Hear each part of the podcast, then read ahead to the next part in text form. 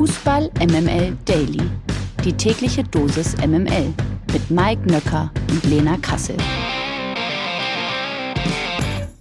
Thank God it's Friday. Heute ist der 10.6. bei Fußball MML Daily. Aber ehrlicherweise, so toll ist es ja gar nicht, weil das bringt mich ja dazu, dass ich jetzt tatsächlich zwei Tage keinen Kontakt zu Lena Kassel habe. Und das wiederum wird hart. Guten Morgen, Lena. Guten Morgen, Mike. Ich äh, bin gerade ganz verwundert, dass heute Freitag ist. Im Urlaub vergisst man ja so ein bisschen, welcher Wochentag ist. Bei mir ist, glaube ich, schon seit vier Tagen Freitag. In diesem Sinne, guten Morgen. Guten Morgen. Entspannen wir uns und äh, konzentrieren uns vor allen Dingen auf die heutige Ausgabe des Dailies und natürlich wieder spannende Geschichten aus der Welt des Fußballs. Zum Beispiel dieser hier. Der Knaller des Tages. Joachim Löw kann sich offenbar gut vorstellen, in naher Zukunft den Trainerposten bei Paris Saint-Germain unser aller Lieblingsclub, zu übernehmen. Äh, das berichtet zumindest die Bild. Demnach sei auch PSG interessiert am Weltmeistertrainer von 2014. Noch haben die Franzosen allerdings Bedenken hinsichtlich seiner Fähigkeiten, einen Club zu coachen. Seine letzte Vereinstrainerstation hatte Löw 2004 bei Austria Wien. Ein weiterer Kandidat für den Trainerposten in Paris ist laut Transfer Insider Fabrizio Romano Christoph Gollier von OGC Nizza. Noch wurde der aktuelle PSG-Coach Maurizio Pochettino allerdings noch nicht gefeuert. Das ist übrigens immer sehr schön. Ne? Der andere Coach ist noch in Amt und Würden und es wird schon über den Nachfolger spekuliert. Super, super, super ist sowas. Also da gilt es auf jeden Fall abzuwarten. Dennoch, Lena, PSG für Löw eine reizvolle Aufgabe. Es sind ja relativ viele Topstars, die da wie in so einem Käfig voller Narren da zusammengehalten werden müssen. Also für ihn persönlich sicherlich, vor allem weil er ja versucht, an jeder äh, Stelle zu platzieren, dass er ja unbedingt wieder Trainer werden möchte und auch gerne eben Vereinstrainer. Er, er kursiert ja dann doch schon bei relativ vielen Gerüchten. Äh, ich kann die Bedenken von PSG ein Stück weit verstehen. Letzte Vereinstrainerstation 2004. Da war ich zehn Jahre alt. Also das ist schon eine Ecke her.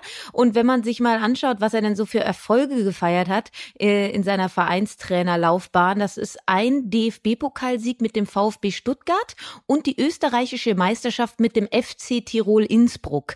Das klingt jetzt nicht sonderlich glamourös, und äh, PSG will eben ja hoch hinaus in Richtung Champions League Sieg. Von daher glaube ich, das ist von der PSG-Seite, glaube ich, jetzt nicht so der First Pick. Dass Jogi Löw das gerne machen wollen würde, das kann ich durchaus äh, nachvollziehen. Es ist ja auch, sage ich mal so, bei der Nationalmannschaft nichts anderes gewesen. Auch da musste er jetzt nicht sonderlich taktische Aufbauhilfe leisten, sondern es geht ja meistens darum, ein Team zu formen für einen gewissen Zeitraum, dass sie eben funktionieren. Das wiederum würde dafür sprechen, dass er bei PSG durchaus eine attraktive Rolle einnehmen würde. Ich glaube es aber ehrlich gesagt nicht. Du hast ja auch voll recht, was so die Historie angeht. Ne? Also so richtig erfolgreich waren die Bundestrainer anschließend in ihren Stationen bei Vereinsmannschaften ja nicht so. Ich erinnere an Hans-Hubert Vogts beispielsweise oder auch ähm, Michael Skibbe. Auch das ja nicht so richtig wahnsinnig erfolgreich gewesen. Ähm, ich glaube, der Einzige, der es wirklich geschafft hat, war ja mehr oder weniger Franz Beckenbauer und der war ja auch, wie wir wissen, eigentlich kein Trainer, sondern eher Motivator. Also ich bin mal gespannt auf jeden Fall. Schalte 04. Schalte 04. 04. Hm, Schalalalala. So, Entschuldigung. Konzentrieren wir uns bitte, Lena.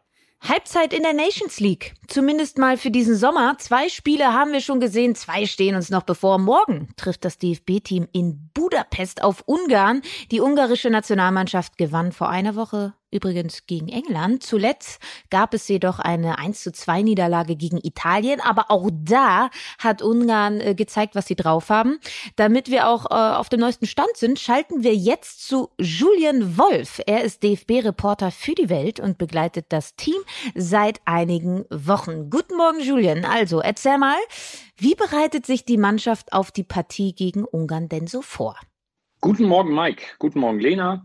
Die Mannschaft bereitet sich sehr, sehr intensiv auf dieses Spiel in Ungarn vor. Hansi Flick hat ja auch nochmal betont, dass eben vieles schon gut funktioniert hat gegen England, aber dass man sich letztendlich eben nicht belohnt hat. Und das soll sich natürlich ändern. Also ein Sieg gegen die Großen, England, Italien, hat nicht geklappt. Jetzt soll er zumindest, sag ich mal, gegen einen mittelgroßen, gegen Ungarn klappen. Und die Mannschaft hatte dann am Mittwoch jetzt frei. Ich war auch in Herzogenaurach, da haben die Spieler sah man die Spieler ein bisschen quasi zwischen den Häusern auf dem Homeground, wo sie sich ja vorbereiten auf die Spiele der Nations League rumlaufen, aber äh, Training war eben nicht angesagt. Sie konnten die Zeit ein bisschen genießen und Oliver Bierhoff hat auch nochmal am Donnerstag Mittag betont, dass das auch sehr gut hat, dass man sich ein bisschen, ja, ein bisschen durchatmen konnte. Aber die Vorbereitung ging dann natürlich jetzt äh, zum Ende der Woche hin wieder los und man ist sehr fokussiert auf dieses Spiel und versucht eben gerade vor der Kulisse in Ungarn zu bestehen. Im Vergleich zu den Partien gegen Italien und England, was für ein Spiel erwartest du am Samstag?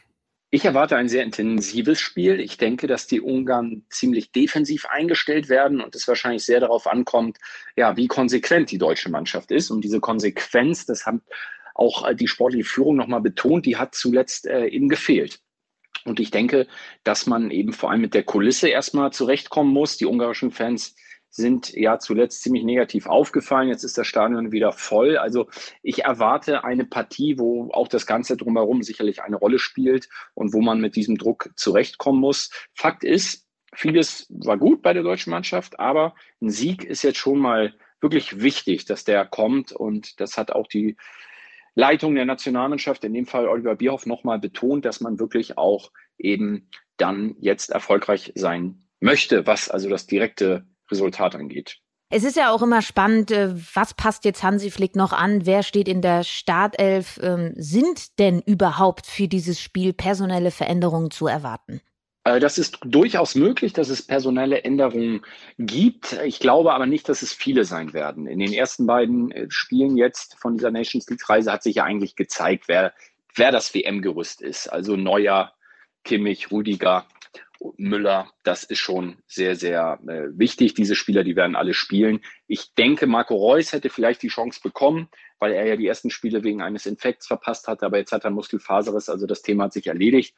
Auf den Außenverteidigerpositionen hat Flick ja immer noch mal ein bisschen, sage ich mal, rotieren lassen. Das könnte ich mir durchaus vorstellen, dass da auch noch mal eine kleine Änderung kommt. Aber insgesamt wird, glaube ich, die Mannschaft schon spielen, so wie sie gegen England äh, gespielt hat, weil man muss sich ja jetzt auch langsam einspielen, auch wenn es noch gut fünf Monate sind zur WM. Aber es bleiben eben nur noch wenige Spiele und wenige Zeit, die man gemeinsam verbringt äh, vor der WM, um sich einzuspielen. Deswegen erwarte ich eigentlich eine sehr, sehr ähnliche Elf wie gegen England. So, da sagen wir vielen Dank. Gruß an die Mannschaft, wie man sich ähm, so anständig immer verabschiedet an dieser Stelle. Julian, ähm, schön, dass du bei uns sein konntest und äh, natürlich ein hoffentlich spannendes und erlebnisreiches Spiel morgen dann gegen Ungarn.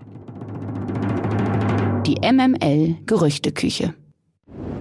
Ich sag dir, Lena, die Gerüchteküche, die werden wir einfach nicht los in den nächsten Tagen, oder? Ich frage mich die ganze Zeit, wie groß der Topf ist, in den diese ganzen Gerüchte passen sollen und wie groß denn der Kochlöffel, mit dem man diese denn umrührt. Wir haben schon wieder was Neues, ne? So ist es. Die TSG Hoffenheim hat nämlich laut Kicker dann Axel Sagadou für die Abwehr im Blick. Der Franzose wäre ablösefrei, weil sein Vertrag bei Borussia Dortmund nicht über den Sommer hinaus verlängert wurde. Sagadou, Bundesliga-Verbleib, wäre das etwas, was sich locken und reizen würde? Ich glaube, ich würde ihm einen Tapetenwechsel nahelegen, weil er war ja unfassbar viel verletzt. Er kam irgendwie nie so richtig in der Bundesliga an und ich glaube ja manchmal, gerade wenn es um Fußball geht, da bin ich sehr abergläubisch. Vielleicht sollte man dann einfach mal in ein anderes Land, neues Umfeld, neue Geschichten, neue Vereine, neue Gegner. Vielleicht ähm, verrückt das dann auch ein wenig den Fokus und er kann psychologisch mit diesem ja doch sehr verletzungsanfälligen Jahren hier in der Bundesliga abschließen. Sehr, sehr bitter. Ich mag ihn als Spieler unheimlich gerne. Er ist noch sehr, sehr jung. Von daher würde ich sagen, lieber die Zelte woanders aufschlagen und damit das Trauma ein wenig bewältigen. Absolut. Er gilt ja oder galt ja, als er zu Dortmund kam, wirklich als absolutes Talent in der Innenverteidigung, in der Abwehr. Äh, insofern hat es nie so richtig zeigen können. Vielleicht in der ersten Saison, in der er da war und dann eben in der Tat viele ja letztlich Verletzungen und dann sowieso ja Unruhe auch bei Borussia Dortmund in der Innenverteidigung, in dem gesamten Abwehrsystem. Das geht vielleicht an so einem jungen Spieler auch nicht vorbei. Insofern äh, kann ich das mit dem Tapetenwechsel total verstehen und Hoffenheim ist ja dann auch wirklich eher ein Verein, wo man so ein bisschen Ruhe hat und möglicherweise halt eher so unterm Radar der kompletten Öffentlichkeit irgendwie sich weiterentwickeln kann. Ich glaube trotzdem auch wirklich auch äh, anderes Land. Also wirklich raus aus der Bundesliga, auch nicht Hoffenheim, sondern komplett was anderes. Es ist wichtig, dass er jetzt wieder Vertrauen in seinen Körper bekommt. Das ist gerade in diesen jungen Jahren ganz entscheidend. Und man hat eben auch, wenn er fit war, gesehen, dass er dieses Vertrauen in seinen Körper nicht hat hohe individuelle Fehlerquote, immer wieder Fehlpässe und hat dann eben, selbst wenn er fit war, nicht seine Leistung zuletzt abgerufen. Deshalb ähm, ab in den Flieger, vielleicht nach Spanien, Frankreich. Tschüss. Auch Steffen Tigges wird den BVB aller Voraussicht nach verlassen. Sky und Kicker melden übereinstimmend, dass der erste FC Köln großes Interesse an dem 23-jährigen Stürmer hat. Demnach seien die Gespräche mit Tigges schon weit fortgeschritten. Auch Steffen Baumgart soll mit Tigges bereits gesprochen und ihn von einem Wechsel zum ersten FC Köln überzeugt haben. Der Kommentar der Woche. Die UEFA hat Eintracht Frankfurt mit einer Geldstrafe sowie einem Geisterspiel auf Bewährung belegt. Nach dem 1-0-Sieg gegen West Ham und dem damit verbundenen Einzug ins Endspiel der Europa League waren tausende Eintracht-Anhänger in ihrer Euphorie auf den Rasen gestürmt. Die UEFA ahndete zudem das mehrfache Abbrennen von Pyrotechnik und das Werfen von Gegenständen. Dem Urteil zufolge muss das nächste internationale Heimspiel von Eintracht Frankfurt unter Ausschluss der Öffentlichkeit stattfinden. Die Strafe wurde aber für einen Zeitraum von zwei Jahren zur Bewährung ausgesetzt. Zudem muss die Eintracht eine Geldstrafe in Höhe von 80.000 Euro zahlen. Ach, herrlich, das irgendwie vorzulesen, oder? Euphorie und UEFA, das gehört einfach zusammen. Wundervoll. Schauspieler und Eintracht-Fan Anton Weile, erinnert euch, war ja selbst vor Ort, als es zum Platzsturm kam. Er war hier ja zu Gast im Daily und äh, ist natürlich, wie ihr euch denken könnt, mit der Strafe überhaupt nicht einverstanden. Aber hört selbst. Ja, was soll ich sagen? Ganz kurz gefasst, äh, ich finde es natürlich komplett skandalös und lachhaft in einem, dieses ähm, Urteil. Und es stört mich einfach massiv, dass auf der einen Seite die Fanbilder genommen werden und jedes Highlight-Video geschnitten werden und auf der anderen Seite dann aber ein Platzsturm geahndet wird, der der liebevollste Platzsturm aller Zeiten war. Es sollte eigentlich Platzsturm of Love heißen, überall, wo man da äh, von liest. Wir haben da mit den, mit den Spielern zusammen gefeiert. Und die UEFA sollte sich vielleicht einfach darum kümmern, Ermittlungen aufzunehmen, wenn zum Beispiel HR-Reporter körperlich angegangen werden im Stadion in London gegen West Ham oder Hitlergrüße vom halben Stadion gemacht werden, wie damals äh, bei Lazio der Fall, wo nicht mal ähm, in, in den Dokumenten das erfasst wird oder im Spielbericht vorkommt oder ja, interessanterweise eben nicht ermittelt wird. Generell sollten die sich eigentlich mal an die Nase, an die eigene Nase fassen in dem Saftladen und irgendwie aufarbeiten, was da bei den Finals sowohl im Champions League Finale als im UEFA Cup Finale passiert ist, wo ja einfach Fans irgendwie mit Pfefferspray malträtiert wurden, nicht rein kommen durften oder wie wir in Sevilla äh, bei 38 Grad kein Wasser mehr bekommen haben. Also ja, I don't like the UEFA, but I love football and emotions. Die Fußball MML Presseschau. MML Presseschau. Der ehemalige Bundesligastar Nevin Subotic hat in der Augsburger Allgemeinen ein ziemlich interessantes Interview gegeben. Er erzählt darin unter anderem, dass ihn der Profifußball kaum noch interessiere. Ich schaue kein ganzes Spiel, nur noch die Highlights, will nur noch Tore sehen. Das sagte Subotic und dann weiter. Fußball per se interessiert mich nicht, aber ich freue mich für meine ehemaligen Kollegen.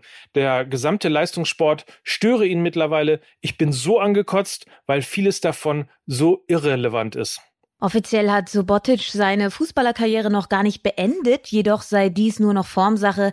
Ich hatte einfach nur noch keine Zeit, es offiziell zu machen, so sagte er weiter. Subotic spielte in Deutschland ja für Mainz, den BVB, den ersten FC Köln und zuletzt für Union Berlin. Er war dann eben noch beim SCR Alltag in Österreich aktiv. Die meiste Zeit steckt er nach eigener Aussage aber in seine Stiftung, die in Afrika für sauberes Trinkwasser sorgt. Und gemessen daran, Mike, wirkt der Fußball verdammt irrelevant.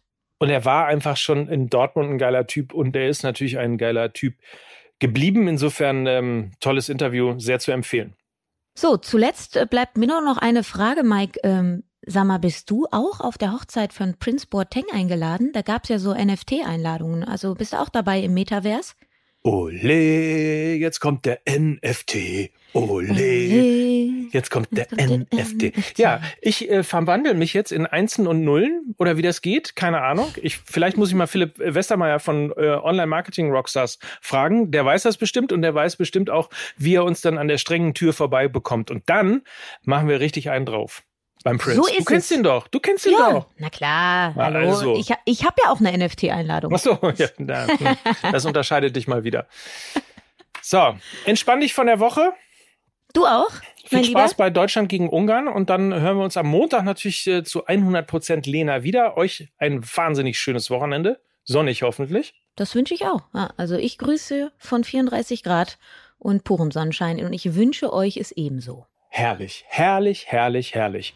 Au revoir, à tout à l'heure, Mike Nöcker. Und Lena Cassel pour Fußball MML. Merci, Bien. je vous en prie. À Au bientôt. revoir, à bientôt.